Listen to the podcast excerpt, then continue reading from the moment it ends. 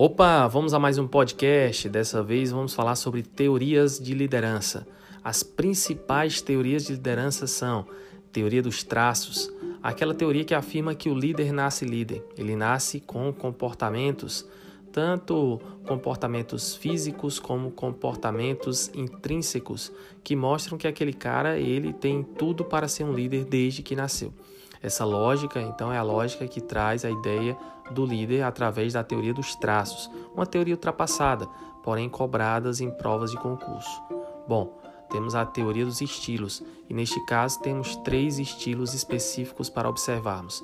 Temos o estilo autocrático, o líder que manda, temos o estilo democrático, o líder que escuta, e temos o líder liberal, o líder que deixa os subordinados fazerem, é, escolherem, ele próprio deixa os subordinados definirem, inclusive, o horário de trabalho, por exemplo. Não quer dizer que esse líder liberal ele vai deixar a coisa frouxa, ele acompanha o processo, mas ele deixa à vontade os seus liderados.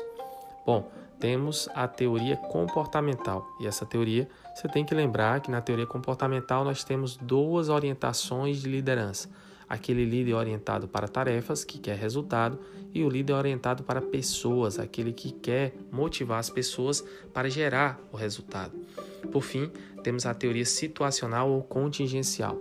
Essa teoria vai depender da situação. Então, vai envolver a teoria comportamental, vai envolver a teoria dos estilos, vai envolver os diversos aspectos relativos ao líder. Nos vemos no próximo podcast. Forte abraço.